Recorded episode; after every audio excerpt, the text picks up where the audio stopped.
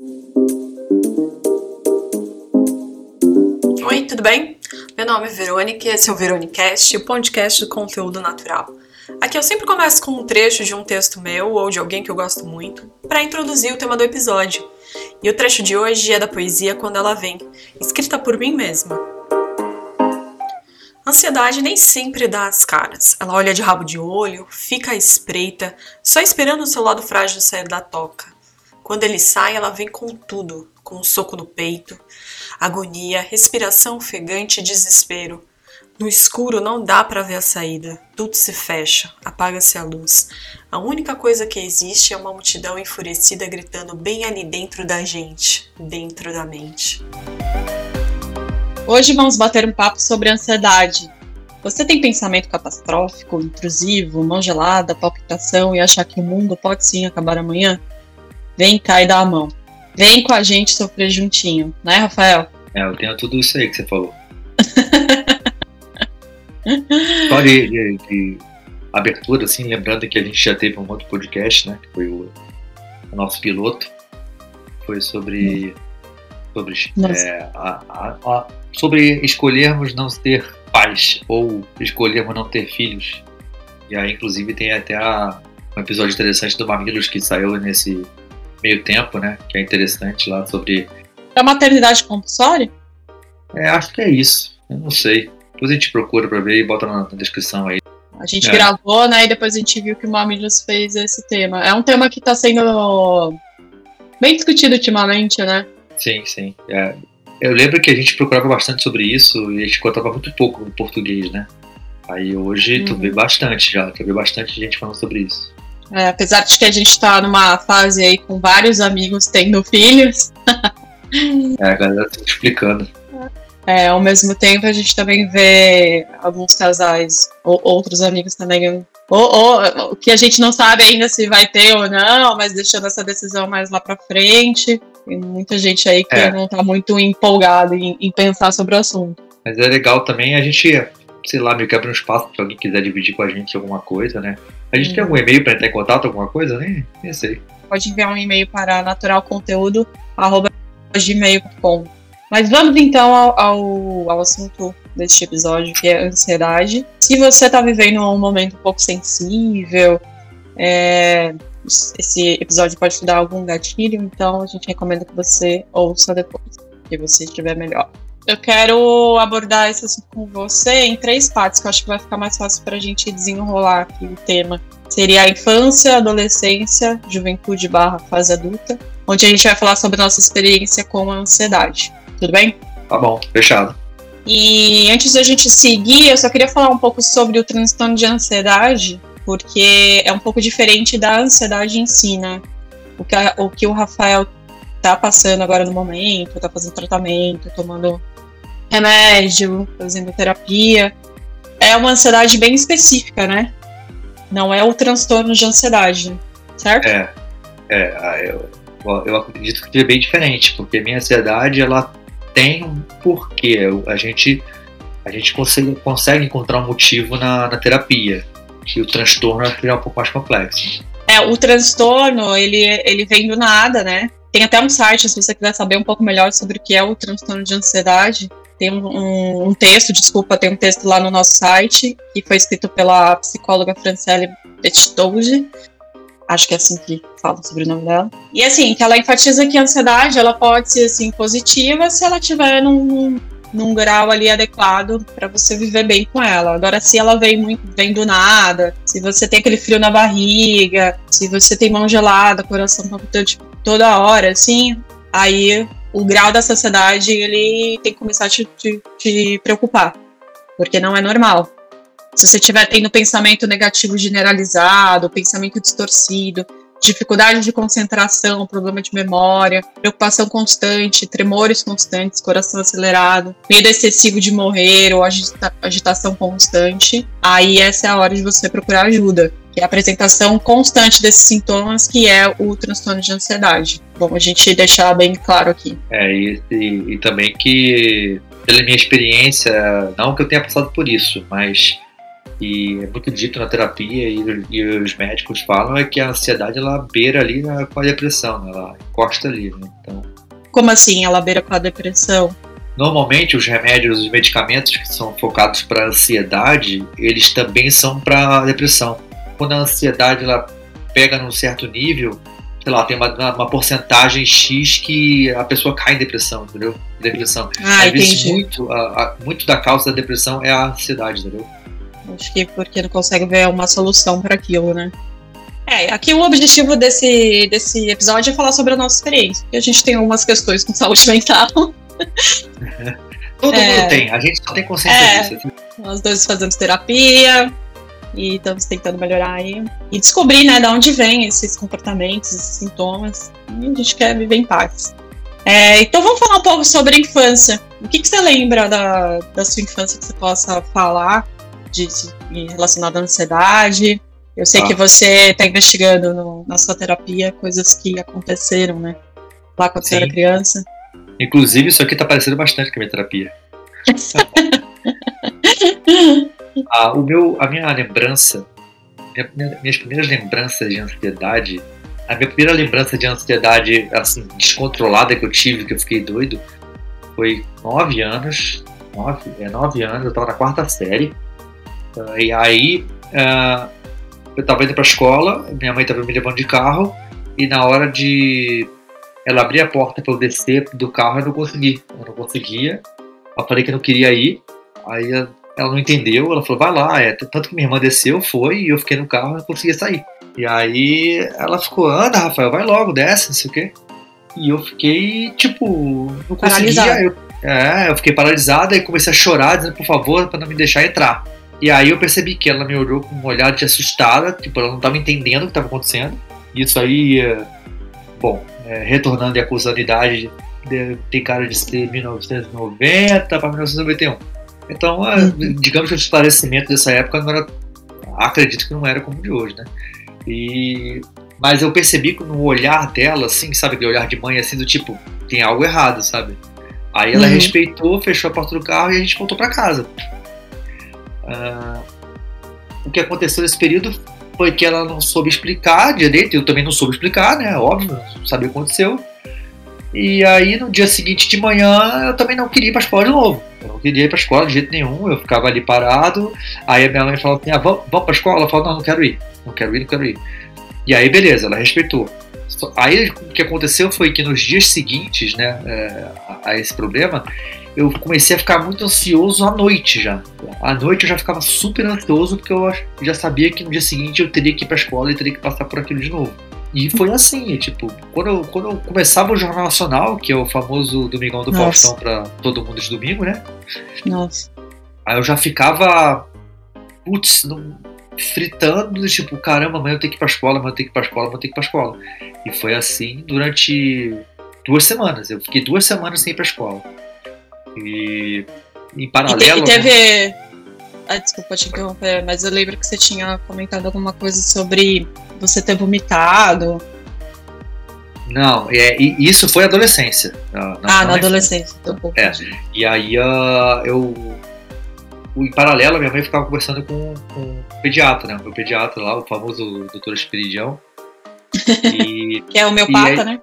e ele aconselhou a ela a não forçar. É, ele falou assim: não, quando ele estiver se sentindo bem, ele vai, não força. E, e aí, aí o que minha mãe foi combinando comigo foi, né, pra, pra me dar uma manipulada.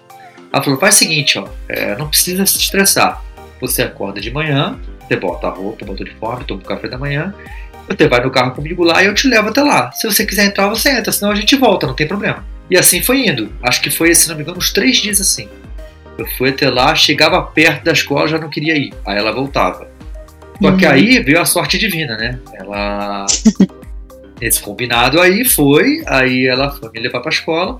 Só que nisso, no caminho, em frente à praça lá do, do, do parque onde eu morava, tava um colega meu indo pra escola a pé. Aí ela chegou, já encostou no cara, oi, que carona, que não sei o que e tal, vai com o Rafael e tal. E aí eu fui com ele, eu lembro até os nomes do menino, Rafael Sarruf. Rafael Sarruf. e aí eu fui com ele, aí quando chegou na porta da escola, eu meio que, não sei, eu, não- eu falei, ah, não, não, Não vou querer passar essa vergonha na frente do coleguinha, sei lá e tal. E aí entrei com ele. E aí entrei e foi. Foi natural, assim, sabe? E aí eu comecei uhum. a voltar e eu não senti mais isso. Só que aí isso adormeceu, né? Aí depois a gente comenta mais que futuramente voltou isso na adolescência, mas. E você não lembra se teve algum episódio que, que despertou isso em você? Então, com a terapia, eu descobri o que, que aconteceu. Até então, eu não, eu não tinha entendido. Na terapia atual que eu estou fazendo, ou seja, fui compreender isso uh, ah, 30 anos depois, olha que beleza. A, a terapeuta, ela conversava comigo falando, perguntando como eram meus pais, como era a ansiedade deles e tudo mais. E, de, e também, além dela investigar, ela investiga também um pouco dos meus pais. Só que nesse uhum. caso, é, a resposta estava mais em mim do que nos meus pais. Que o que acontece? ela percebeu que quando existem algumas atividades novas para mim, tem a minha, o meu nível de ansiedade sobe muito. Eu não tenho esse controle. É, eu preciso exercitar um pouco mais essa minha saúde mental. Quando aparece alguma novidade, alguma coisa que eu tenho que fazer, que é algo que eu não fiz antes ou algo que eu não domino e tal, eu saio da minha zona de conforto, é, eu tenho a minha ansiedade ataca. Por isso que eu falo que no meu caso não é um transtorno. Eu sei qual é a causa. Quando eu vou fazer algo novo, eu vou fazer algo novo, uhum. eu já fico bolado. É. E aí, ela já tinha me formatado do tipo, você tem esses transtornos quando você tem algo novo na tua, na, na tua vida, alguma coisa, uma novidade, alguma, algo que, como eu disse, sai da sua zona de conforto. E aí ela perguntou, nessa época que você teve esse transtorno, aconteceu algo diferente? Pergunta para sua mãe, investiga isso e tal. E aí, eu, eu consegui me lembrar, eu tinha 9 anos, né? E aí eu, eu fiquei de dever de, ficou de dever de casa para mim eu levar essa, esse questionamento para minha mãe, o que aconteceu nessa época. Eu só me lembro é, de forma exata que era no período de festa junina, porque eu lembro que no dia que eu tive o, a minha ansiedade aguda desse jeito, tava todo mundo arrumado de festa junina e ia ser um dia que ia ter festa junina de manhã na escola. Ou seja, a gente já sabia que era período de junho, junho de 1990. Eu já sei a data por causa disso. então, e aí quando eu fui conversar com a minha mãe, sobre isso, ela também não lembrava. Ela lembrava do caso e tal, mas ela não lembrava exatamente o que aconteceu. E eu fui contando que eu sabia da data e tal, era mais ou menos no período de festa junina e tal. E aí, ela lembrou algo muito importante que eu não lembrava. Ela dava aula nessa escola. Eu ia com ela uhum. para a escola. E eu não lembrava disso. Uhum. Ela dava aula nessa escola e eu, eu tinha bolsa. E aí, é, ela, ela teve uma, uma, ela teve uma situação lá que ela resolveu sair da escola, é, tinha algum problema lá, né, qual foi, e ela foi comunicar a saída dela para a diretora. E a diretora não gostou dessa atitude dela, porque ela foi avisar com antecedência para no final do semestre ou do ano letivo, né, para não trocar de professor, porque ela dava aula para o primário, e aí é complicado sair trocando de professor, né? Aí ela comunicou, a diretora não gostou e falou para ela sair imediatamente. E aí ficou uma situação esquisita. Aí ela botou até minha mãe para fora da escola, ficou uma situação esquisita e tal. Teve até lance de. Não sei se é, avançou em processo, algo do tipo, não me lembro. Então, aí minha mãe saiu. E aí é, ela saiu da escola. Só que nisso que ela saiu da escola, ela me falou que foi em maio de 1990. Ela lembra a data da, da demissão dela? Foi em maio de 1990, que foi o dia, foi o mês que ela pediu demissão. E se você casar uhum. se, for mais ou menos pro final de maio, início de junho, é exatamente o período que eu tive a crise.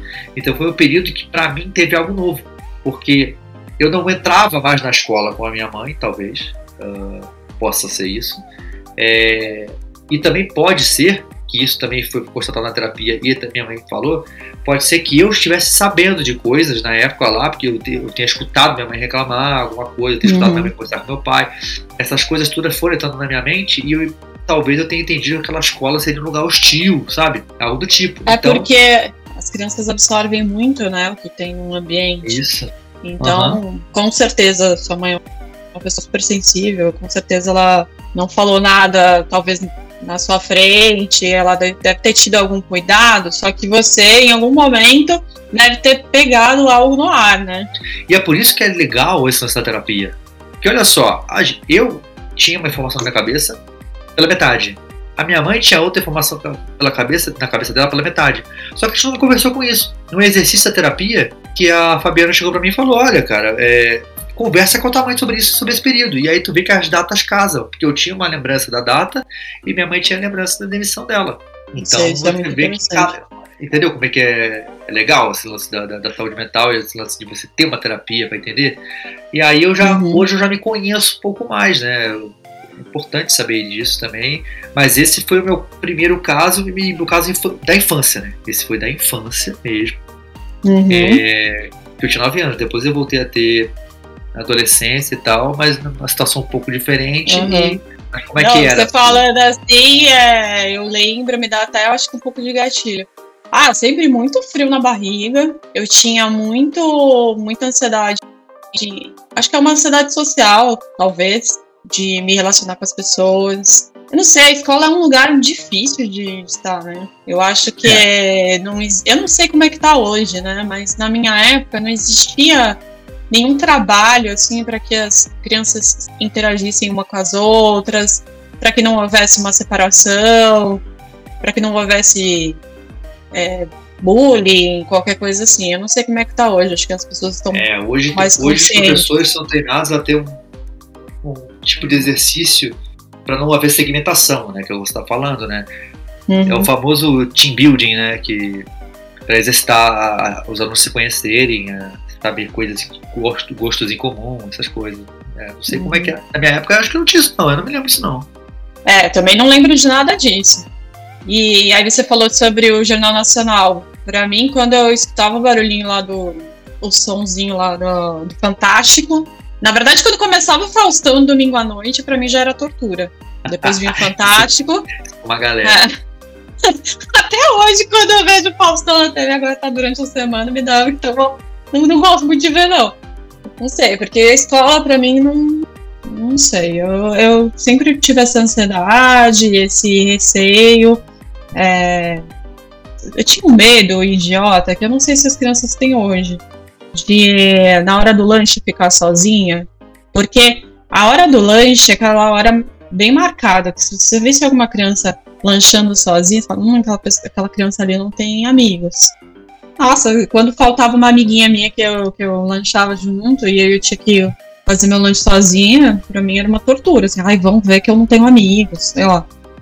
Ah, umas coisas assim, né, que a gente.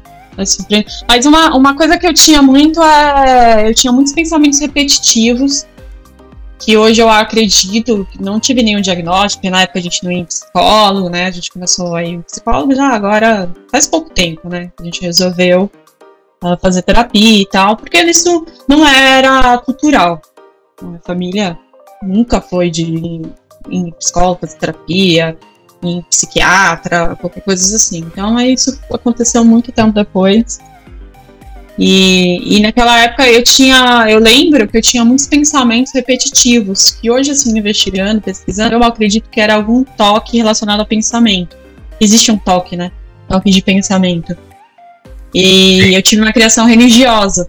E eu ficava pensando, eu passava o dia inteiro, sei lá, pensando uma coisa que eu não deveria pensar que seria um pecado. E na sequência eu pedia perdão. Então eu passava o dia inteiro, por exemplo, sei lá, falando um palavrão, falava um palavrão mentalmente, né? Pensava num palavrão. E logo na sequência eu ficava, ai meu Deus, me perdoa. E aquilo me dava muita ansiedade, porque eu não conseguia sair daquele ciclo. E eu passei muito tempo dessa forma. Só que eu nunca abri isso para ninguém. E eu fui lembrar dessas coisas assim, adulta.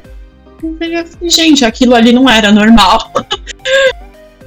e até ah. tem um toque, é, tem um toque que, se vocês quiserem pesquisar, né, que é ligado à religião.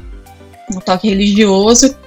E ele, ele tem muito a ver com pensamentos, esses pensamentos repetitivos, aí você pede perdão, você faz oração, você fica pensando em algum pecado, algo que não pode, que a religião não permite, aí você pensa naquilo.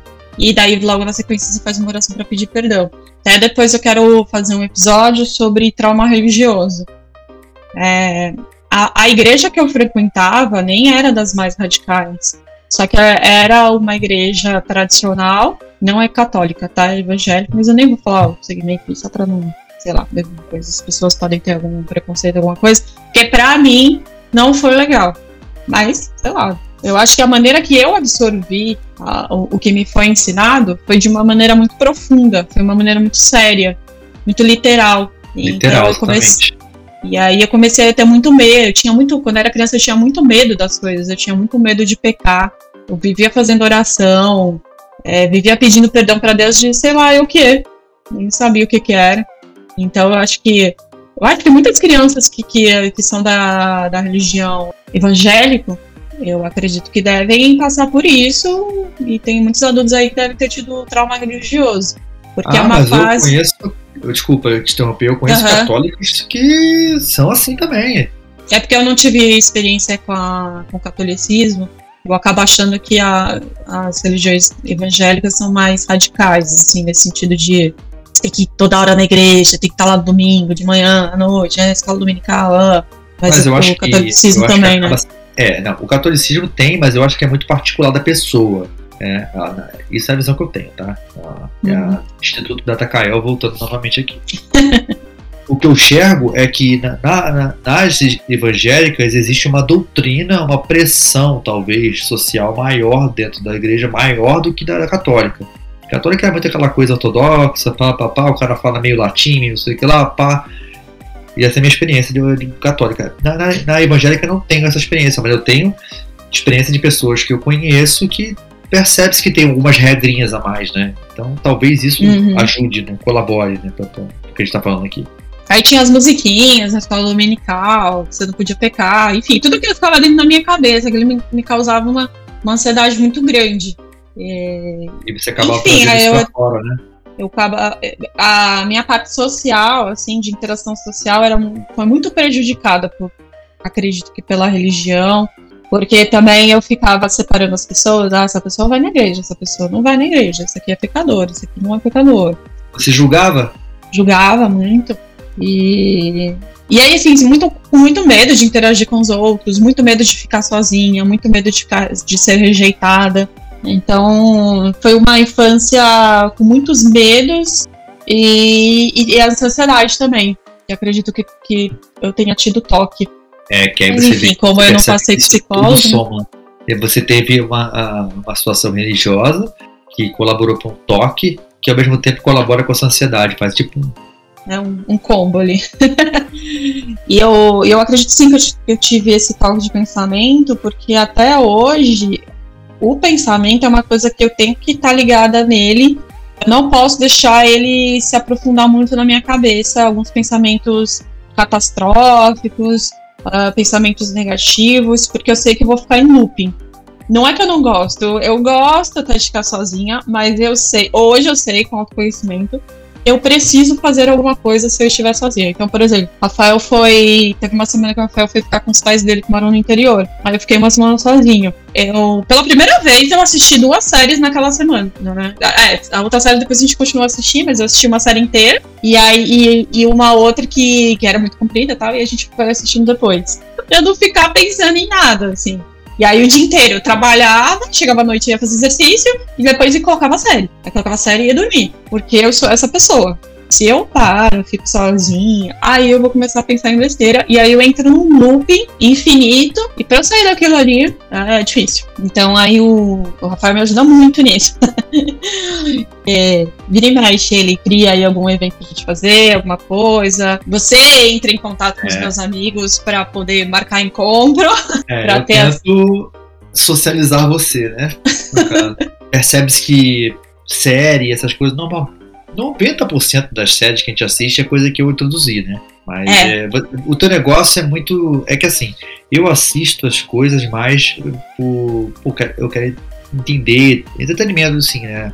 E, no- e o seu é mais de passatempo. Então você quer botar um reality show pra passar o tempo ali, pra não ficar pensando muito, sabe? Ah, ah tô fazendo outra coisa e assisto isso aqui, sabe? É, eu, go- eu gosto, você vê que às vezes no YouTube, acho que no YouTube é que eu acabo pegando assunto mais profundo, assim, gosto muito, muito de psicologia, linguagem corporal, aí eu fico assistindo aquilo. Agora as séries, assim, é, às vezes eu pego coisa mais pra eu distrair mesmo. Mas assim, eu acho que um pouco de diferente de você, que eu tenho ansiedade, mas a minha ansiedade, ela não é uma coisa ah, que eu perco o controle. Eu posso ir, eu vou fazer, sei lá, por exemplo, se ah, tiver uma entrevista de emprego, se tiver o.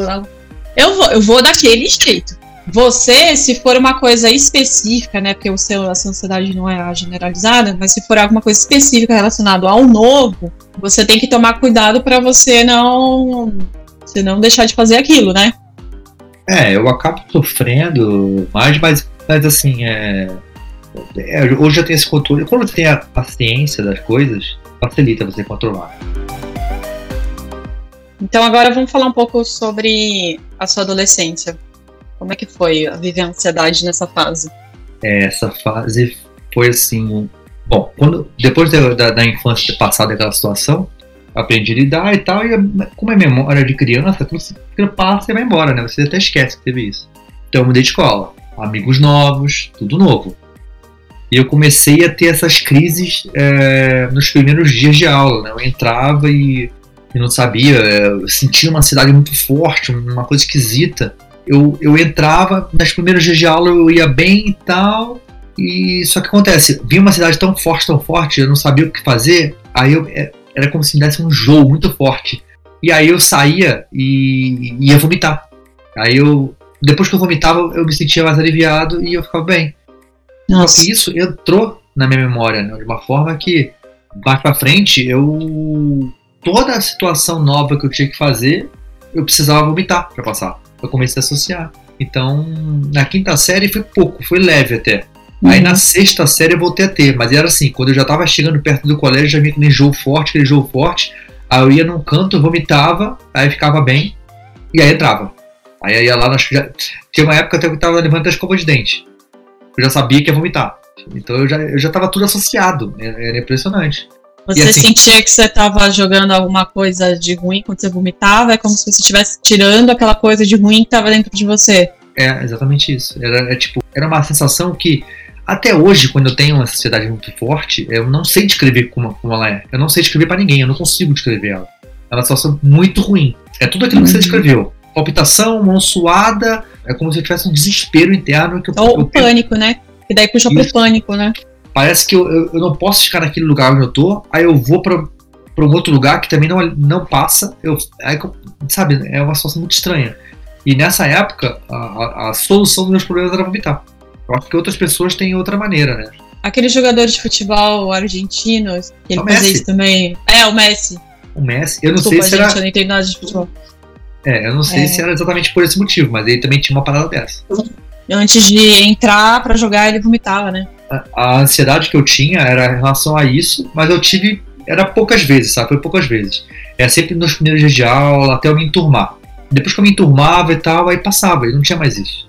E aí, na terapia, eh, você entende, né, que além do novo me dar esses gatilhos, né, essa fragilidade que eu tenho com relação a uma novidade, uma coisa nova que eu tenho que fazer, que eu não sei como eu vou me sair bem, também tem a questão da aceitação, né? De eu, de eu também ter essa parte da, de ser aceito num grupo novo, né? Então, quando eu chegava num lugar que as pessoas não me conheciam, eu não conhecia as pessoas e era tudo novo. Se, olha como é que se mistura. Mistura com aquela parte do novo e com a parte da aceitação. Então, no momento que eu já tinha a aceitação comigo, já melhorava a parte do novo, entendeu? E, e, e, às vezes até o novo é porque eu ainda não tenho aceitação. Olha que louco. Então, é. É, isso foi acontecendo. E isso foi acontecendo comigo até o segundo grau. No segundo grau, no meu primeiro ano do segundo grau, o que, o que aconteceu? Do, do, do ainda em adolescência, né? É, no ginásio, é, desculpa o termo é antigo, mas na minha época era ginásio. então, é, eu tive isso na quinta série, que foi uma coisa nova. Eu tive isso no início da sexta. E depois eu voltei ter no primeiro ano do segundo grau. Por que, que eu tive no primeiro ano do segundo grau? Porque eu mudei de escola. Eu fui fazer hum. segundo grau em outra escola. E essa outra escola foi tudo muito novo. Eu fui uma escola bem distante. É, uhum. Eu ia de ônibus, não, não tinha. É, na outra escola do que eu estudava, eu ia de bicicleta. Né, era coisa pertinho.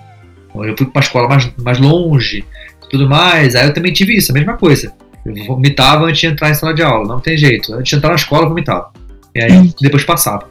E esse período é aí que você entra com a situação. Hoje, você, com certeza, se, se, se os pais vissem os filhos fazendo isso, já entenderia que tem algo errado. Do tipo. É.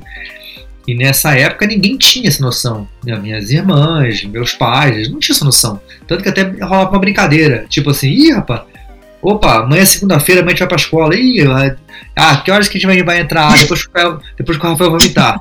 Já, já até. Ai, gente. Entendeu? Já tinha essa parada. Então, hoje em dia, você, todo mundo sabe que qualquer é pessoa que antigamente... vai olhar isso e vai achar que, pô, não, Tem algo sério acontecendo. Quer dizer, antigamente, né? Na nossa época a gente é.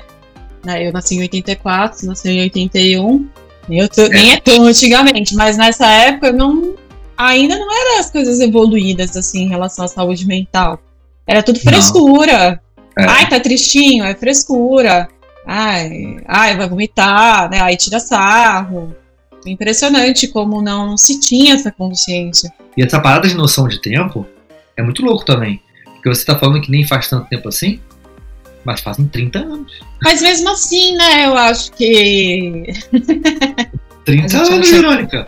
A gente acha que não é velho, né?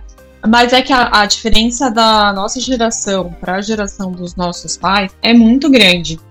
Então, é, eu, eu acho que já deveria ter tido uma evolução em relação a este assunto em específico, saúde mental, porque teve uma evolução em relação a um monte de outras coisas. Ainda nesse assunto, o que acontece? Como eu tinha esses sentimentos, é, repara que é tudo relacionado à escola, né?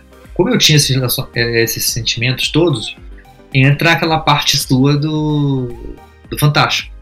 Porque eu já sabia que eu ia passar por isso, entendeu? Ai, então, do Fantástico. Nem quando entrava a musiquinha do Faustão, segunda-feira, pá, eu já ficava naquela, naquela pilha. E aí, é, essa ansiedade ela Faustão foi migrando. É, a, a, ansiedade, a ansiedade era é meio líquida, né? Ela, ela, ela vai sobrando, espirrando para tudo que é lado. Então o que acontece? Eu comecei a ter uma situação que eu não tinha antes. Eu sempre, sempre fui muito assim de estudar, nunca fui muito. Nunca gostei muito de estudar, sempre deixava para fazer as coisas em cima da hora. Na sétima série eu tive muita dificuldade para passar. E eu tomei um susto bem grande porque eu quase reprovei mesmo. E ali eu dei uma assustada. E aí, a partir do, do, do, dos anos seguintes, eu comecei a ficar muito tenso com relação à prova, sabe? Assim. E aí, quando tinha resultado de prova e tal, eu tinha. Pra, pra você ter noção, eu, Verônica, eu nunca fui um cara religioso. Mas eu tinha mania de desenhar uma cruzinha na prova pra me dar uma sorte. Meu Deus. Isso, né? então, eu chegava lá, tu escrevia o nome, tu escrevia o nome, aí pá, pá, pá, e começava a fazer a prova, aí eu desenhava uma cruzinha, assim, um cantinho, assim, escondidinho pra me dar sorte, tá ligado? Olha que troço louco. O professor vem daqui, mano. Ali Pega a tua prova com uma aquilo. cruz. Mas aí essa minha. É, esse foi mais o meu lado da, da, da, da adolescência, que aí também girou em torno. Uh, a parte da, da, das menininhas, né, tá, pô, todo mundo uhum. começando a beijar, pá, atacando as menininhas ali e tal, e eu, pô, gostava das meninas, mas porra, era uma coisa nova, olha aí, tá vendo? Era uma coisa nova. Então, Ai, a adolescência é torturante. Exatamente, e a adolescência é um, é um, é um combo de coisas novas. É.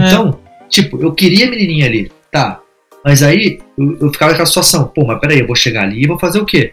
puta, eu não vou saber fazer a parada, eu não vou fazer, eu não vou saber beijar a menina, eu não vou saber isso aqui. Aí o que, que, que, eu faço? Eu fugia.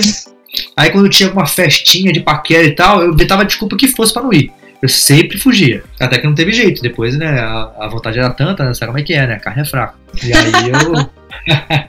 e aí eu fui, Sim, né? Tal, aí fui descobrindo esse maldito mundo. Era, essa foi uma parte também que foi muito, muito difícil para mim. Também, de, ah, pô, nossa, e aquela menina ali e tal, putz. Eu lembro que tinha até um. Na escola mesmo, tinha uns caras que eu não conhecia muito, que até falavam assim pra mim: Oi, o que, que você acha de Fulano, hein? Eu falo, porra, muito gata e tal, não sei o que, bonitona e tal. Aí então vou te apresentar. Caraca, mano, acabava meu dia. Falei, ferrou. Vou falar o quê? O que, que eu vou falar pra ela? O que, que eu vou fazer? Que é, essa foi uma parte que parece comum a todas as pessoas. Né? Todo mundo, ah, ah mas isso que você está falando não é bem ansiedade, né? Isso aí é. Não, não cara.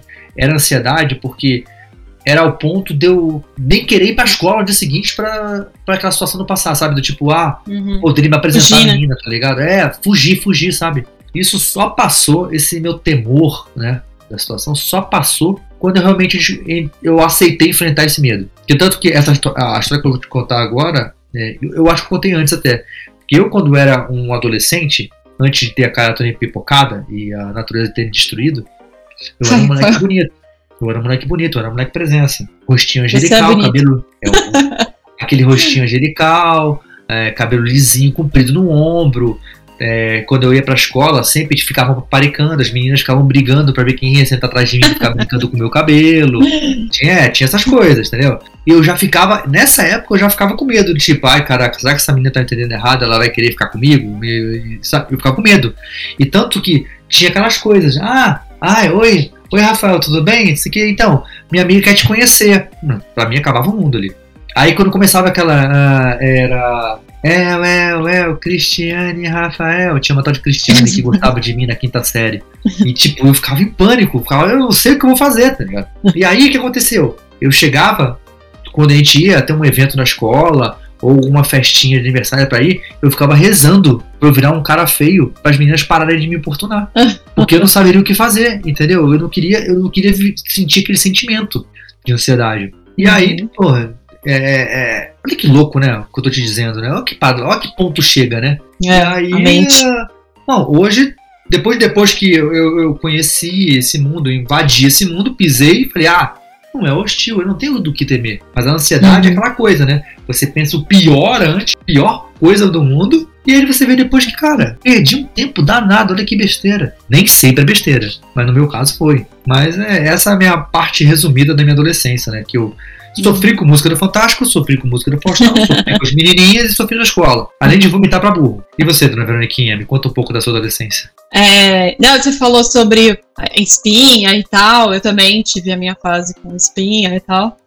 E uma coisa que eu fazia muito era ficar espremendo que nem uma louca. Cheia de marca no rosto. E, gente, não é que eu fui descobrir que existe um nome pra isso, que é skin picking. Fui descobrir também adulta. É, se você quiser procurar aí no YouTube, joga aí skin picking. No meu caso, eu acredito que estava passando um pouco dos limites. Skin picking, ele é o transtorno de escoriação. É quando o indivíduo ele faz escoriações em sua própria pele, provocando lesões. Mas aí você, isso aí você pode ou né, cutucar um machucado e ficar lá cutucando, uma picada, ou você pode fazer isso com espinha, por exemplo. E eu lembro que em semana de prova, eu e minha amiga, a Carla, ela também tinha essa mania. A gente chegava na escola com o rosto todo estourado, assim, cheio, e aí começava a ter marca, né? E aí depois eu fui ver casos, assim, na, na internet de, de adolescentes e tal que fazem isso, jovens e tudo. Nossa, o rosto totalmente machucado. Nunca cheguei nesse nível, assim, de coisas que eu vi no YouTube, do, rosto tá completamente, assim, machucado. É bem chocante, sabe, esse, esse assunto, esse, esse, esse transtorno. Se vocês forem pesquisar, Kim Picking. que é skin picking. S-K-I-N P-I-C-K-I-N-G. Ele até tá agora no DSM-5, né? Que é aquele manual dos transtornos. É, que é, na verdade é chamado de transtorno de escoriação, né? Mas E você se Mas- arrebentava toda. nossa, eu, eu, eu ficava te querendo limpar o meu rosto, espremendo a espinha. Eu tinha essa necessidade de quando, sei lá, quisesse tirar aquela sujeira de dentro de mim. Só que eu chegava no ponto de machucar mesmo. Eu até, eu até tenho uma mancha aqui no meu rosto, uma manchinha aqui, que foi por causa disso. De ficar espremendo aquela espinha lá, mexendo, mexendo, mexendo. Mas isso daí tá ligado à ansiedade. E aí eu tinha isso principalmente em épocas que, é, sei lá, semana de prova, eu também, alguma coisa ia acontecer. Me relacionar com as pessoas sempre foi uma questão, eu nunca fui uma pessoa é, sozinha, assim, mas também eu nunca fui aquela pessoa popular. É, também não tinha nem esse objetivo, né, gente? É, introvertida. É, mas assim, sempre tive as minhas amigas ali, aquele grupinho, mas sempre sendo low profile e tal da minha. Mas é, namorar essas coisas, e eu fui dar meu primeiro beijo com 18 anos. Gente, 18 anos. É, pra, pra- se você conectar junto com a sua criação religiosa e o seu meio, Ah, tá tão É. tarde. É, porque também tinha essa questão da religião. Casar virgem. Ai, vai namorar, não pode pegar aqui, não pode pegar ali no outro lugar. Nossa, se o cara encostasse, sei lá, na minha perna, qualquer coisa assim, meu Deus do céu, eu já ia pra casa com peso na consciência, fazendo mil orações, pedindo perdão, pensando, nossa, acho que eu pequei, fiz alguma coisa de errado. Então, Nossa, assim, ai, Realmente a gente precisa fazer um episódio de trauma religioso mesmo, porque tem Ah, é, coisa ali. precisa. Religião realmente pra mim não foi uma coisa legal, não. E... Mas assim, no colégio em si, ah, aí tinha as minhas amigas. Assim, eu acho que a minha adolescência ela foi um pouco melhor, tirando essa parte do de namoro, essas coisas, dar o primeiro beijo e tal, que foi bem tenso pra mim. ah, o restante das coisas eu acho que, acho que foi um pouco melhor do que a minha infância em Mas não tem relação como a, tirar. Você tá falando é, não tirando tem como tirar. Essa Não, é que eu tô pensando na parte da ansiedade de escola, por exemplo. Eu acabei indo para outro colégio que era mais liberal.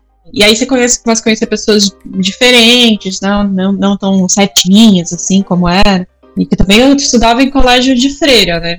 Aí não podia fazer nada. Você não podia nem descer. Tinha uma escada que é que só podia descer professor. Aí você não podia nem descer naquela escada. É que assim, eram umas regras, eu tô exemplificando assim só pra mostrar que tinha umas regras muito idiotas. E aí depois eu fui para esse colégio, que ele era mais liberal. Mas eu acho que a minha. Essa parte de adolescência do, do colegial foi uma, uma parte legal até. Teve essas questões, mas eu tenho, tenho amigas até hoje que eu fiz no, no colegial. É, então, pelo menos nessa que... parte borbulhante da vida da adolescência, você não sofreu tanto, né? Ficou mais focado eu... na parte da religião. Eu sempre tive uma atenção comigo. Uma atenção que existe até hoje, na verdade, comigo. Essa atenção, às vezes, ela é maior, às vezes ela é menor e tal. Mas é sempre um, uma, é, relaxar para mim. Mas eu também acho que tem a ver com religião. E depois a gente fala sobre trabalho religioso e tal. Que ela te deixa tensa em relação à vida. É uma ansiedade também, né? Você não sabe o que o que pode acontecer e tal. Mas é, a, a minha adolescência, eu acho que ela não foi. Eu tive, eu tive memórias boas, assim, até. Ah, não, mas quanto a isso também tive. É, não, não, é, isso aí. faz parte de ansiedade mesmo, né? Mas foi basicamente isso, assim. Agora a gente vai falar sobre a nossa ansiedade na fase jovem barra né? Até os dias de hoje. E aí, como tá a sua experiência? O que era a minha ansiedade antes em colégio virou em trabalho. Exatamente tudo que eu descrevi que era a partir de colégio uhum. virou para o lado profissional. Que é aí que entra a terapia novamente, que ela me apresentou essa situação de aceitação minha e o do novo, né? Eu hoje, eu sou um profissional que eu sou muito preocupado com a qualidade do meu trabalho e muito diferente da escola, que eu tava nem aí para as notas, não tava nem aí. Mas no trabalho hoje, não sei se por influência das minhas notas baixas, e eu nunca fui muito bom aluno, sabe? Sempre, mas tipo assim, não, não que eu era, não que eu tivesse dificuldade de aprendizado, mas simplesmente eu queria socializar, eu queria conversar, queria desenhar, queria fazer outras coisas com meus amigos da escola. Só quando a coisa apertava mesmo eu estudava. E já no trabalho, eu não sei, talvez eu tenha um pouco dessa síndrome do impostor também, do tipo, pô, eu trabalho com só com, os crânios, né? Tipo, tu pega, é, sei lá, pega tuas salas de aula, sempre tinha os crânios de cada sala de aula, né? o NERD, o CDF. E parece que o, os, os, lugares que eu trabalho é, pegaram todos os CDFs de todas as salas de aula de todos os lugares e juntaram no meu trabalho, que eu trabalho com desenvolvimento de software. Então eu sempre tinha uma síndrome de impostor do tipo, cara, eu tenho uns caras aqui que é de USP, que não sei o que e tal. Então eu sempre me cobro muito, me cobro demais no trabalho, me cobro demais profissionalmente. Então eu acabo sofrendo bastante com isso e eu comecei a, a, me atentar mais a isso quando eu mudei de trabalho. Eu trabalhava numa, eu trabalhava numa empresa que, em que, numa editora, em que eu, eu era o, desenvolvedor da editora, né? Era, eu trabalhava com redatores e jornalistas e eu era o desenvolvedor que cuidava do site deles. E aí eu comecei a perceber que eu comecei a ficar um, tava ficando um pouco obsoleto, né? Pelo que os, que os meus amigos que trabalhavam na área falavam, eu conhecia. Aí pintou uma oportunidade de eu trabalhar numa startup. E aí eu fiz a, o processo lá e tal, entrei e quando eu cheguei lá era um mundo novo. Parecia que eu não. Falava, mano, eu não, eu não sei o que, que esses caras estão fazendo. Eu, eu, eu, acho que eles erraram em me contratar. Entendeu? Então, tinha, eu tinha conversas com o meu, meu líder e eu falava com ele, cara, por que, que tu me contratou? Tipo, não entendi. Ele dava risada e tal. E ele comentava assim, que, a, que uma parada que eu trouxe, que hoje eu aprendi bastante sobre isso, que ele falava assim, o bom profissional não é o cara que é só bom tecnicamente. É, a, outros skills são muito importantes também. E, e aí eu tive muitas assim, do postor pesado e foi um período que eu tive uma ansiedade muito alta foi um período também que é, a, a, você não estava trabalhando, né? Lembra? Você não estava trabalhando e eu tinha acabado de mudar de trabalho e a gente estava pagando apartamento. Eu fiquei é, tenso e é aquela tensão de ansiedade da vida adulta, né? Tipo, opa, tenho contas para pagar, eu não posso perder o emprego. E aí tinha aquela pressão e, e essa ansiedade é um, é um veneno, né? Eu sofri bastante com isso. Eu comecei a ter crises de ansiedade transporte, né, indo para o trabalho, parecia que, na verdade, a minha mente não queria estar lá, sabe? Eu estava indo para lá, aí no caminho eu me sentia mal com umas coisas, parecia que novamente estava voltando aquela situação da escola, de, eu não querer estar lá. Eu estou entrando no lugar, mas eu não quero estar lá. Só que naquela época eu tinha aquela coisa de vomitar e passava. E isso já não, não serve mais para mim. E aí eu, eu comecei, eu ficava com aquela coisa me por dentro, mas eu ia trabalhar e eu comecei a ter essas coisas e eu não. Aquilo foi. Aquilo concentrava tanto dentro de mim que começou a, a transbordar. Eu comecei a ter crise de pânico. Né? Lembra? Eu chegava no. Hã? Você teve no metrô, não foi? Trem, é, porque. Mas as coisas se confundem. Por exemplo, eu, eu pegava o trem, aí chegava uma certa estação lá que que entra boiada, tipo, a galera atropelando, correndo, aquela coisa, desespero. Aí enchia e eu comecei, aquilo dava um sufoco, eu começava a ter crise ali dentro, sabe? Só que eu uma claustrofobia. Uma... É, uma claustrofobia. Por isso que eu falo que a ansiedade ela respinga para todo lado. Teve vezes que eu tava tão sufocado de, de, de, de crise ali que eu descia na estação seguinte para respirar um pouco e depois pegava o próximo trem. E aí que eu procurei, né? A terapia, procurei um psiquiatra para conversar sobre isso. E eu, eu lembro até hoje que como as coisas simples, alguns problemas são simples, mas ao mesmo tempo não. Porque meu psiquiatra perguntava: por que, que você tem que trabalhar lá na Vila Olímpia? Você é. mora longe, por que, você não trabalha para cá? Só que eu concordo com ele. Só que ao mesmo tempo eu sentia que eu estava fugindo do problema, sabe? E às vezes o problema não era. O problema, às vezes não. E o problema, na real, não estava nem sendo o transporte. Sabe? O transporte era, era onde estava estourando. Mas na verdade a minha preocupação era no trabalho a cidade de São Paulo, ela tem muitos estímulos. Então, para as pessoas que são mais sensíveis, para as pessoas que têm transtorno, alguma coisa, tem uma ansiedade e tal, depressão, é um lugar bem hostil. São Paulo é a cidade das oportunidades, realmente, mas lá tem um preço. Tanto que quem vem de fora estranha. Fala que é, como diz o meu amigo Celestino, muita agonia. Celestino, ele é da Bahia. É, é, realmente, ele é, é as pessoas são muito apressadas, todo mundo é, é buzina, é, vambora logo, escada rolante você tem que seguir pro lado, porque senão você interrompe o cara, o cara tá puto. Então é tudo, realmente tem muito estímulo. Mas quanto a isso, eu tava até acostumado já, né? Que eu trabalhava em São Paulo já há anos, né? Então, no, no fim das contas, eu melhorei. Eu tomei medicamento, fiz terapia e tudo mais, e eu melhorei. Só que aí depois, quando eu mudei de trabalho novamente para uma outra empresa, mais perto inclusive, mas começar tudo de novo do zero, eu tenho que provar quem eu sou de novo, eu estou sendo avaliado, tem aquela situação da aceitação, tem aquela situação da novidade, tudo volta. E comecei a sentir de volta isso tudo, por mais que eu tivesse um pouco mais de consciência, mas eu ainda não tinha entendido o que era ansiedade, tá?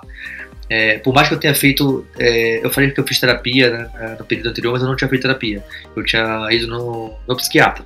Aí eu fiz todo esse tratamento, aí eu, voltando para onde eu, onde eu mudei de trabalho, Aí eu comecei a me sentir desse jeito, só que ao invés de procurar um psiquiatra, eu procurei terapia. E na terapia eu entendi que tudo que eu tive até então era ansiedade. Eu não tinha a menor noção que eu era uma pessoa ansiosa. Falei, eu ansioso? Pô, eu sou tão assim, então nem imaginava que isso era ansiedade. E aí que eu comecei, aí sim eu comecei a entender, pisar no chão e saber que, putz, isso é ansiedade, tá? Então sou um cara ansioso. Ah, tem que fazer uma apresentação no trabalho para um monte de gente e tal. Porra, eu quase não dormia, entendeu? Isso é muita ansiedade. E eu não fazia ideia que isso era ansiedade. Eu, eu na minha pós-graduação também, teve aquele período que no, no, nos últimos semestres, quase todos os trabalhos você tinha que apresentar para turma. E cara, para mim era o fim do mundo aquilo. Era o fim do mundo, era impressionante. Eu, não, eu, eu, eu nem comia porque eu tinha que apresentar.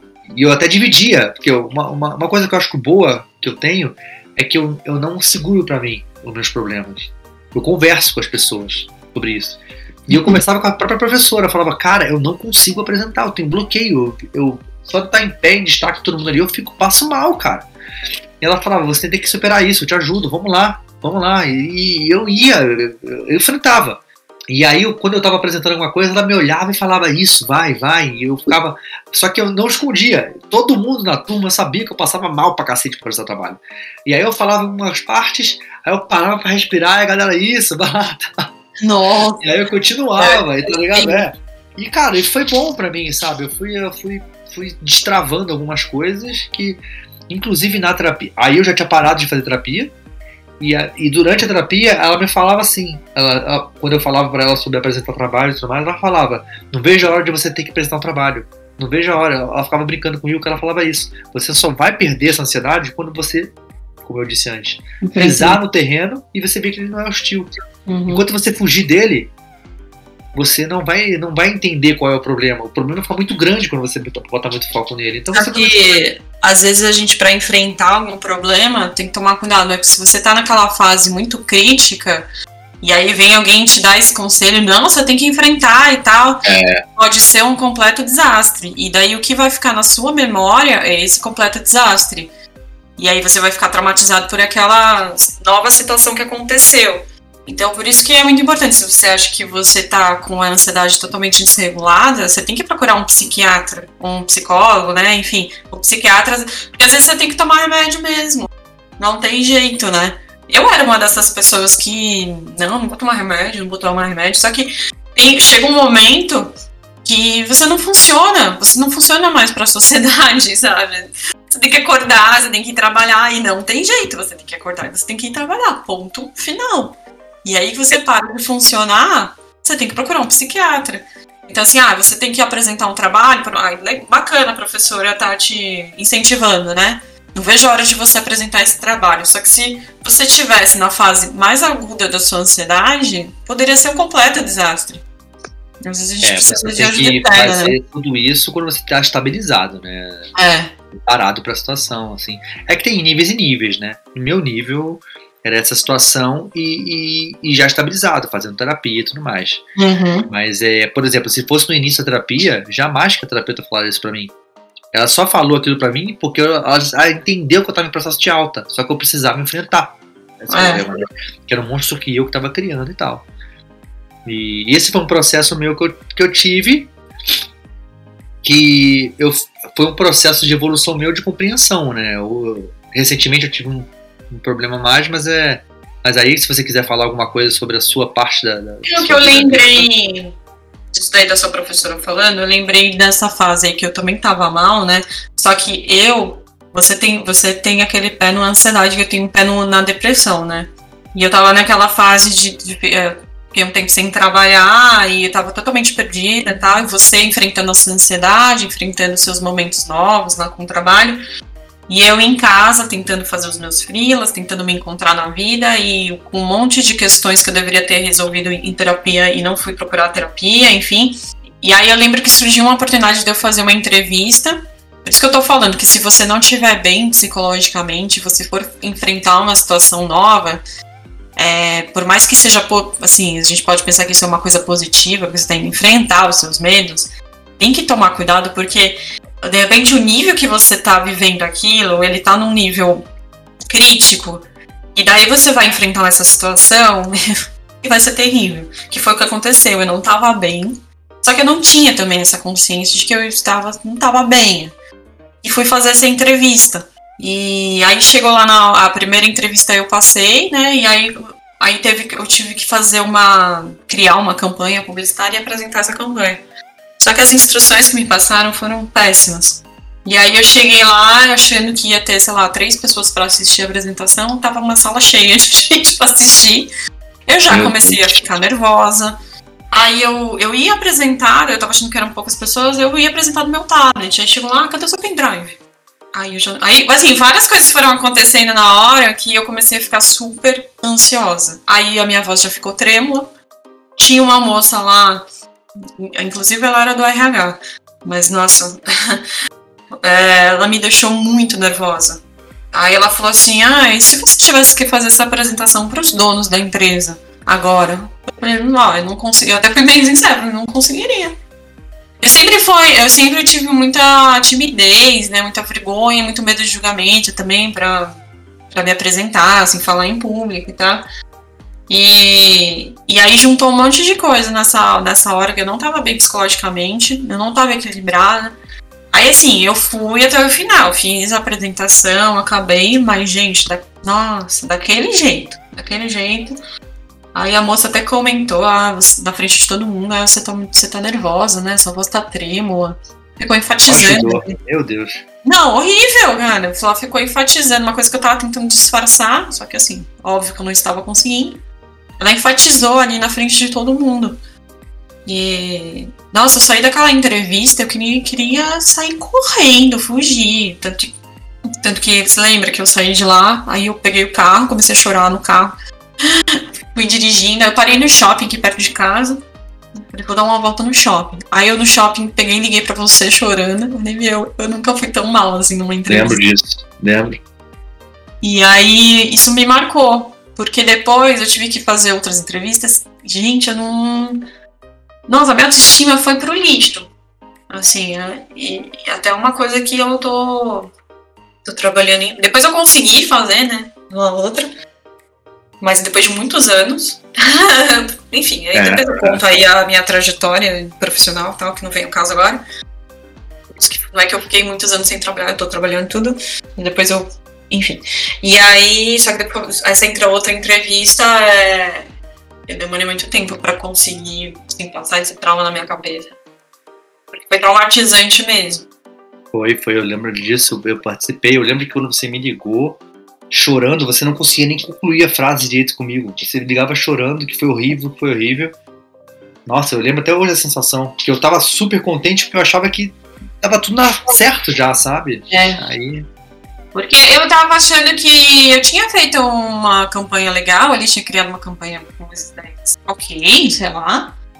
E como a primeira conversa eu achei que foi bem formal, assim, eu eu tava nervosa, lógico, era uma entrevista, mas eu não tava, gente, nada comparado a essa segunda entrevista, assim, foi horrível. E aí, enfim, isso ficou na minha cabeça, nunca mais vou conseguir fazer entrevista na minha vida, nunca mais isso, nunca mais aquilo outro. Mas eu acho que se eu tivesse naquela época, pelo menos, fazendo uma terapia, ou tomando algum remédio, eu já estaria, eu, eu teria ido mais equilibrada, né? para conseguir funcionar. É isso que eu queria dizer. Porque às vezes chega um momento da sua vida que você não funciona. Você simplesmente não funciona. E aí você precisa assim de um. Né? Que o... Sim, estabilizar antes, né? Como, como aquele psiquiatra me falou, né? É como se você estivesse numa rua esburacada. Você passou por uma rua, os buracos foram os traumas. Você foi tomando vários buracos, papapá. O que, que acontece depois? Depois seu carro precisa de alinhamento e balanceamento. Tu tá torto. Então você tem que parar, estabilizar de novo tudo para você voltar a enfrentar os buracos. O tratamento ouro, né? Como a, a terapeuta fala. É. Porque hoje, que nem o Rafael tem essa ansiedade, que é super forte, mas você não toma tarja preta. Né? Não, nunca tomei. Nunca tomei. É, eu também nunca tomei tarja preta. Então existem diversas outras formas de você tentar se curar, né? Tentar fazer um tratamento e não recorrer a uma droga que vai te viciar e que vai te trazer um monte de efeito colateral. E eu sei que, que existem mesmo. A gente vê uma experiência assim de pessoas próximas a nós que tomam tarja preta e tem vários efeitos colaterais. É muito Exatamente. importante assim você você ficar bem bem é porque é difícil também, né? Quando você tá, você tá mal, você tem essa consciência também. Você não, você não consegue calcular o grau que você tá, né? Sai de um profissional bacana ali para te orientar, né? Eu, já ia entrar agora na, na parte do, do meu presente, né? Do, do, tratamento corrente. Aconteceu que eu tive lá para agosto, por aí, do ano passado, eu comecei a ter uma gastrite, né? Mas uma gastrite que não foi nem gastrite nervosa, foi uma gastrite do tipo de exagerar, de comer muita besteira antes de dormir. Uh, e aí eu fiz um machucadinho no estômago de comer com barriga cheia, sabe? Naquela posição de sempre, virado pro ladinho, aí machucou um pouco ali. E aí tudo que eu comia, depois de, na, na, durante a digestão, ficava tipo uma pontadinha, sempre ali, uma pontadinha incomodando, uma pontadinha incomodando. Sempre ficava isso. E aquilo me incomodando. E eu já tinha tido aquilo no ano anterior. Então o que eu fiz? Eu já marquei um médico, um gastro, fui e ele me passou só para tomar um emprazolzinho e tal, durante um mês e ver como é que ia ficando e tal, porque isso parecia ser uma situação simples e tal. Só que aí foi indo o tratamento um mês, dois meses, três meses e nada do negócio resolver, nada do negócio curar. Aí eu já comecei a ter transtornos, assim, porque eu, eu deixei de comer tudo, sabe? Eu deixei de ingerir álcool, deixei de tomar café, mate, tudo, tudo que era muito forte, muito açucarado, né? Que me atacava. Então o que eu comia que me não dava problema nenhum era um franguinho sem pele, arroz, feijão, nem, não, até feijão me dava problema. E aí ficava naquilo. E aí, só que isso foi persistindo por muito tempo. Até que um dia eu, eu tava. Eu, eu conseguia ficar umas duas, três semanas sem nada. Aí eu dava uma relaxada, comia alguma coisa diferente e voltava. E eu, aí me dava aquela, aquele, aquela decepção grande internamente e tal. E aí, numa um desses processos que eu tava fa fazendo, tava muito tempo sem sentir nada, eu fui e comi um restinho de peixe que tinha um restinho de frango com, com, com almoço, né? Misturou? É, aí eu fiquei pensando, quando eu acabei de almoçar, eu fiquei pensando, cara, eu misturei duas carnes, duas proteínas, será que vai me dar problema? Aí eu falei, puta, fiz merda, tava ficando bom, puta que pariu, fiz merda. Não sei o que aconteceu comigo. Me subiu um desespero interno, um pânico, que eu ficava. Aí, nisso que subiu um pânico, de repente em mim, eu comecei a ficar andando pro lado, pro lado pro outro da casa, pro lado pro outro da casa, e do, automaticamente meu corpo já começou a me encher, né? Meu, de tipo, vontade de vomitar, do tipo, rejeitando a comida, tá ligado? Na hora. Tipo, você fez merda, tá rejeitando a comida.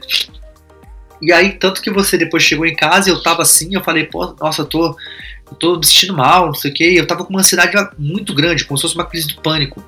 Eu ficava pra um lado pro outro, eu não conseguia, aquilo não passava. E aí eu ficava, meu Deus, o que tá acontecendo? O que tá acontecendo? O que tá acontecendo? Aí você me ajudou a me acalmar, lembra? A gente ficou respirando junto e tal, pá, me acalmou, uhum. passou. Até passou. a gente tentou fazer meditação, mas é, pela, pela sua experiência, e depois a gente foi ler a respeito, a meditação tem que tomar cuidado também, porque quem tem ansiedade, às vezes dá até mais ansiedade, né? Dependendo da situação da pessoa, colabora, né? É que na hora que você está com aquele pânico, fazer meditação. Eu tô falando na hora que você está com o pânico, né? aquele pânico causado pela ansiedade. Você tentar fazer meditação, pelo menos para você, né? A gente viu que não funciona. Não. E ela pode até é piorar. É. Comigo era o contrário. Eu precisava que você conversasse comigo para me distrair. Só que aí, nesse. Aí eu teve isso tudo, você me ajudou a me acalmar, me acalmou, passou. Só que depois que passou, eu senti um susto muito grande com relação a isso. Eu, eu fiquei, o que aconteceu? Eu não estava entendendo o que tinha acontecido. E aí virava, mexia, voltava um pouco. Aí passava. Voltava um pouco e passava. E depois eu tive que me concentrar muito. Aí o que aconteceu? Nas refeições seguintes, eu não estava conseguindo comer. Eu chegava na hora que eu botava. Quando eu botava um prato de comida, um lanche na minha frente, me subia uma, uma coisa que eu não conseguia comer. E eu já comecei a ficar ansioso, tipo, meu Deus do céu, vai chegar outra hora de comer, eu não vou conseguir comer. E aí eu comecei a ter essas crises de, de, de, de ansiedade aguda, que é do tipo, eu não vou conseguir comer nunca mais. Eu não vou conseguir comer nunca mais, eu vou morrer, vou morrer de inanição. Eu não, eu não vou, eu vou, eu vou parar no hospital com, com, com os costelas de fora, sabe? Não, não vou conseguir comer. Eu, eu parei, eu não conseguia comer. Eu forçava, lembra? Eu, eu comia, sei lá, duas colheres de purê de batata, eu não conseguia comer mais nada. Eu não conseguia é. comer. E isso foi somatizando, porque eu já estava com aquela situação da gastrite que eu estava tratando, essa minha crise de ansiedade em cima disso, Aí eu comecei a ter ansiedade durante a madrugada, lembra? Eu acordava três horas da manhã com crise de pânico, do nada. Era assim. Dava tal hora, eu abri o olho, bum, via aquela crise do pânico. Eu ficava respirando, respirando ofegante, você tentando me acalmar. Foi três, isso três noites seguidas. E eu, absurdo, eu não conseguia. E aí eu acordava no dia seguinte, aí eu procurei uma médica, que ela me passou já uns remédios para ansiedade, uns remédios é, já com e ela já percebeu que eu estava com um transtorno de ansiedade e tudo mais. Ela, ela me mandou esses medicamentos já e ela me recomendou procurar um psiquiatra. E aí é. É aí o que aconteceu? Fui, é, fui no médico e tal, foi, foi consulta online, né? Beleza, ela comecei a tomar um remédio, só que ela falou: esse remédio demora pra fazer efeito, umas duas semanas e tal. Beleza. E ela me deu uns remédios pra enjoo, que eu tava tendo muito enjoo. Só que aí a coisa não passava, e aí aconteceu que no, no dia. É, eu lembro até hoje, gente, dia 21 de outubro de 2021. Foi um dos piores dias da minha vida. Eu, eu acordei de manhã, eu comecei a ter essa crise. Só que eu tive essa crise e ela não foi embora. Ela ficou o dia inteiro comigo. Imagina você ter uma crise de pânico, como eu falei que eu tinha no, no, uhum. no trem e tudo mais. Só que ela ficou o dia inteiro comigo, ela não ia embora. Eu não conseguia ficar parado no lugar, eu ficava andando pro lado e pro outro, eu não conseguia, ela não saía de mim. E pior que você não tem como ajudar a pessoa. Não, e eu ficava transtornado, não conseguia comer, não conseguia fazer isso, andando para um lado para o outro. Eu já estava no limite, já estava três dias sem comer direito, com muita ansiedade, a ansiedade ataca gastrite, e eu lá, aquela coisa toda. Aí eu até, até chamei você para dar uma caminhada, né? Eu fui dar uma caminhada lá fora à noite, ficamos caminhando uhum. bastante. Aí quando eu voltei, a gente chegou lá para jantar e tal, eu forcei muito para comer, você fez uma vitamina para mim, lembra? Eu tomei a vitamina, não sei o que e tal, pá. Aí aconteceu, o nosso cachorro engasgou. Lembra? É. Foi aquele pânico, aquele pânico louco, a gente tratando lá, passa aqui, pra mamar. Aí depois viu que tudo bem, tá tudo resolvido. Aí eu falei, gente, eu não tô aguentando, eu vou explodir, eu vou explodir. Aí, aí eu fui me acalmando um pouco pra dormir, dormi, aí aconteceu. Acordei de madrugada, explodindo de dor no estômago, explodindo de pânico. E aí você me levou no, no hospital, madrugada, três horas da manhã. Eu, eu tinha a nítida impressão que eu ia morrer. Falei, eu vou morrer aqui. Não vou. Eu comecei a pegar o celular e quando eu tava esperando o médico me atender, eu comecei a querer passar as senhas pra você. No WhatsApp, ali, coisa ali pra você acessar, porque eu, eu achava que ia morrer. É, então. Eu tinha certeza que eu ia morrer. Porque eu nunca tinha sentido aquela dor de estômago daquele jeito, eu nunca tinha sentido aquele transtorno todo o dia inteiro. E aí, quando eu cheguei lá, é, a moça olhou meu, meus medicamentos, ela falou, olha, isso aqui vai demorar um tempo para ser, pra ser feito mesmo, você vai tomar uma injeçãozinha agora que vai vai dar uma um relaxador, é um relaxante muscular para passar, né, um pouco isso, e você vai dormir. E aí você vai ver que vai te fazer bem e tal, pá, pá, pá, beleza. Aí isso, olha só como é que são, são coisas interessantes que vão acrescentando, né? Aí você estava comigo até na hora que eu fui conversar com o enfermeiro, enquanto ele estava preparando minha, minha medicação, eu tomei um remédio pro estômago, depois ele me deu uma injeção. E aí eu perguntei pra ele, né? Eu falei, putz, cara, tem. Acontece de muita gente parecer aqui com, essas, com esse ataque de gastrite tal, por causa de ansiedade e tal. Ele, vixe, o tempo todo, o tempo todo. Eu falei, putz, o que será que aconteceu, né? O que será que tá acontecendo com a gente, né? E aí até falou assim, ah, ele, ele foi me fazer uma pergunta assim, o que, que você gostava muito de fazer quando você era novo? Quando você era criança e tudo mais? Eu falei, ah, cara, eu gostava muito de jogar bola. Eu gostava de ficar com conversa fiada com a galera, assim, jogar bola. Aí ele falou assim, você faz isso hoje? Aí eu falei, não. Uhum. Não, ele falou, pois é. E aí a gente ficou refletindo sobre isso, né? Deixar de "Putz, cara, fazer coisas que a gente gosta, né? De, Exatamente. prazer. a vida tá dando um monte de cacetada na gente e tal, e a gente, porra, né? E aí deu aquela medicação em mim, né, e tal, e aí eu, aí ele só falou assim, vocês moram perto, lembra disso? amor? Vocês moram perto? Ah, a gente mora aqui pertinho. Aí ele falou, ah, tá bom, então é melhor vocês já irem logo, porque em 25 minutos é, ele vai apagar e, e você não vai conseguir carregar ele. Falei, caraca, mano. Só que é impressionante que quando eles deram a injeção em mim, o meu estômago na hora parecia que eu não tinha estômago. Sabe? Porque o meu estômago pensa que ele tá apertando em mim ali com gastrite um bom tempo. Eu já tinha até acostumado com aquela dor constante, aquela, aquela pressão na minha barriga. Uhum. Quando ele me deu a injeção, deu um minuto assim, eu Ah, esqueci que eu tinha aquele órgão. Falei, nossa, que delícia. Aí depois ele falou que eu ia capotar. E aí você foi me levando, quando chegou aqui na garagem do prédio, eu já tava falando baboseira. né, eu lembro vagamente, e eu capotei na cama. Só que quando eu deitei na cama, você lembra? Eu comecei a ter espasmo, né? Você me disse. É, por causa do. é, Eu não sei, eu acho, né? Que como ela deu aquele relaxante muscular muito forte e ao mesmo tempo você estava muito tenso, o teu corpo começou a relaxar o teu músculo, só que atualmente ainda estava agitada. Então você. Nossa, você tinha uns espasmos assim. absurdos. Foi assustador, né? Eu lembro vagamente desses, desses espasmos. Eu lembro de eu, de de eu estar sentindo tipo um frio na espinha de, de que você vai dormir e de repente tum, eu vi um choque. Eu senti um choque, assim, tum. Parecia que eu, a- o medicamento estava querendo relaxar meus, meus, meus músculos, mas meus músculos estavam tão tensos eles não queriam. Uhum. Olha que louco, olha que estado que eu fui parar, entendeu? É. E aí foi que no dia. Eu fui acordar no dia seguinte, era depois de meio-dia, não foi? Foi. Capotei Nossa, você foi depois de meio-dia. Eu te acordei pra falar, e aí, você avisou o pessoal do trabalho e tal. É. E aí, aí eu, eu acordei com fome, acordei com tudo, foi tudo. Parecia que me zerou. Só É. que aconteceu?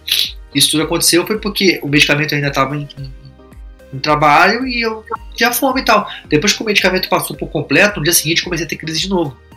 Foi que a gente combinou, a gente falou assim, putz, é melhor você, é, sei lá, vai trabalhar uma semana lá da casa dos seus pais, lá na Serra, né, que é Ah, é. sair um pouco disso, né, e tal, pá. Aí eu fui pra lá, tive crise lá também. Teve, a sua mãe ficou bem preocupada. No meu primeiro dia eu tive crise lá também. E aí, aí que eu resolvi procurar minha terapeuta antiga. E aí ela entendeu, aí eu fui, fiz a minha consulta com o psiquiatra, ela pegou o feedback do psiquiatra e ela foi e me falou, olha, você tá com uma ansiedade causal mesmo, tem alguma, é, algo novo aconteceu pra você, mas você também tá com uma ansiedade química. Então é, você precisa de medicamento mesmo nesse período e tal. E realmente eu tinha uma situação nova que era o meu novo cargo no trabalho, né? Então eu realmente tinha algo novo, só que se somou, né? Só que você não tinha conectado, né? Não, eu não tinha conectado porque até então era a minha gastrite. Eu comecei a ter uma fobia de comer e isso começou a me dar medo. Então eu comecei a ter um problema relacionado à gastrite, e aí eu tive essa situação nova no trabalho, foi somando tudo e eu perdi o controle. Perdi completamente o controle. E eu já vinha tendo sinais antes de que eu teria algum problema de ansiedade, porque, por exemplo, se eu fosse caminhar em algum lugar, tinha vezes que me dava uma leve tontura de alguma coisa, sabe? Que você está fazendo exercício e você não respira e você fica leve tonto assim, e já uhum. me dava uma crisezinha. Então, alguma coisa química já estava acontecendo comigo ali naquele período que, que eu já estava para estourar. Né? Isso eu fui entendendo depois da terapia.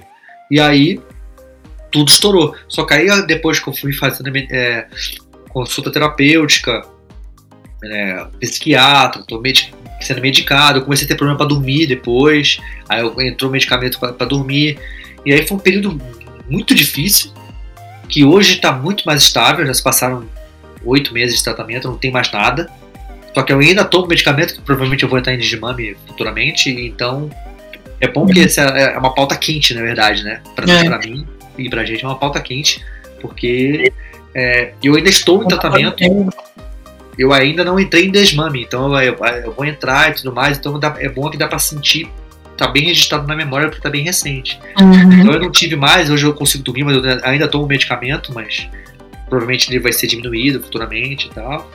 O, o, único medicamento que eu tomo agora é, é o da que é para depressão, né, para ansiedade e depressão, porque eu, na época eu tomava uns três ou quatro, três, uns três medicamentos. E agora só tomo esse e o para dormir. E eu já estou bem estável, consigo na terapeuta também. Ela falou que só que ela só pode me dar alta é, se eu tiver sem medicamento, né? Porque ela, ela falou assim: você está bem. Só que eu só posso te dar alta se você estiver é. bem sem medicamento, né? Porque daí que você vai saber como que você realmente está, né? Exatamente. E aí é, é, é, onde eu tô. Esse é o meu presente. Hoje eu tô bem, mas uhum. hoje eu estou bem e, e, e, com muita ciência do que aconteceu e, e hoje eu entendo muito mais. Entendo, eu entendo mais os meus limites, entendo mais é, aonde eu posso pisar e eu entendo mais o que eu sinto, né? O que, que meu corpo está dizendo. Isso é, acaba sendo aprendizado. E legal que você foi procurar a terapia, você foi procurar o psiquiatra. E a gente fica sofrendo, né, sozinho. É, não, não. Tem que procurar mesmo, não adianta. Tem que e, e olha, tive esse, essas partes de ansiedade a minha vida toda e eu só, olha só, pra você ter noção, eu só fui entender que isso era ansiedade 30 anos depois. Então, uhum. tem muita coisa que acontece com a gente que a gente não faz ideia. A gente sabe que, que ah, assim, não tem grana para pagar uma terapeuta. É, a gente sabe que tem várias faculdades, né, que Sim. tem estudantes que, que fazem, né, a terapia lá. A gente até chegou a pesquisar isso uma vez para um amigo nosso. Isso. E, e, também o SUS, né, que você precisa de um psiquiatra. Tem uma consulta lá, ela é bem cara, né, com esses profissionais. É um nicho de profissionais que é, que é é caro mesmo porque você precisa de muitas sessões, né? Se você analisar só a sessão, pensar, comparar com uma consulta, é barato. Só que como você vai precisar semanal, aí é como se tivesse feito uma consulta de médico semanal, então no final acaba sendo caro, né? É. é que faz tanta diferença, né? É um dinheiro que é bem investido. Faz, e é o que a conversa que a gente já teve muitas vezes, né, Verônica? Com saúde a gente não pode economizar, né? é, que eu economizava bastante.